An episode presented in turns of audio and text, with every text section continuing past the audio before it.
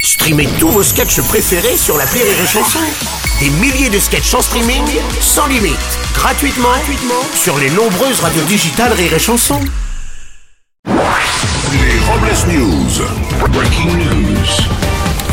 Bonjour, vous êtes sur Rire et Chanson, je suis Bruno Robles, rédacteur en chef des Robles News et de Grève Magazine, tiré chaque semaine à 12 millions d'exemplaires selon la rédaction et 5 selon la police. Bonjour, je suis Aurélie Philippon et un jour, je serai sage. Mais pas aujourd'hui, ce soir, il y a apéro avec les copines. Non. Les Robles News.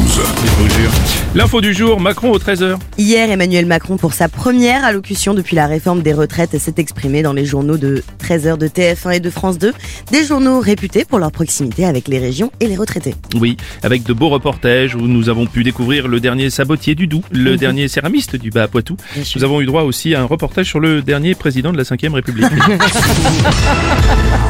Une info au crado. Un tiers des Français renoncerait à l'achat de produits d'hygiène, 6 millions d'entre eux se passeraient de déodorants, 4 millions de shampoings et plus de 3 millions se priveraient de dentifrice pour des raisons budgétaires. Michel Houellebecq aurait déclaré bah, Je vois pas ce qu'il y a de nouveau.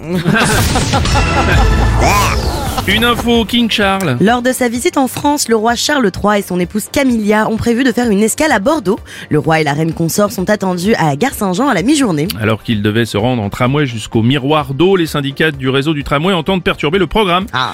Le prince, euh, le roi Charles qui a déclaré ça lui manquera pas de ne pas visiter le miroir d'eau, il est déjà accompagné d'une vieille flaque. Non Une info intelligence animale. Et l'intelligence artificielle continue de faire trépider le monde de la tech. Google a euh, officiellement lancé mardi une intelligence artificielle concurrent de ChatGPT. Oui, qui s'appellera Chien Flatulence. Très bizarre comme nom. On termine en paix. Oui, c'est après, c'est après une série de fausses notes lors d'un concert que l'homme qui prenait son cul pour une trompette a découvert qu'il souffrait d'hémorroïdes.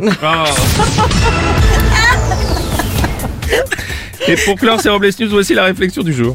Est-ce que si on arrosait les plants de patates avec de l'eau de mer, on aurait encore besoin de saler les frites Hmm. On va vous laisser là-dessus. Merci d'avoir suivi les Robles News et n'oubliez pas. Rire et chanson. Deux points. Désinformez-vous Ouais. Les Robles News. Sur Rire et Chanson. Rire et chanson.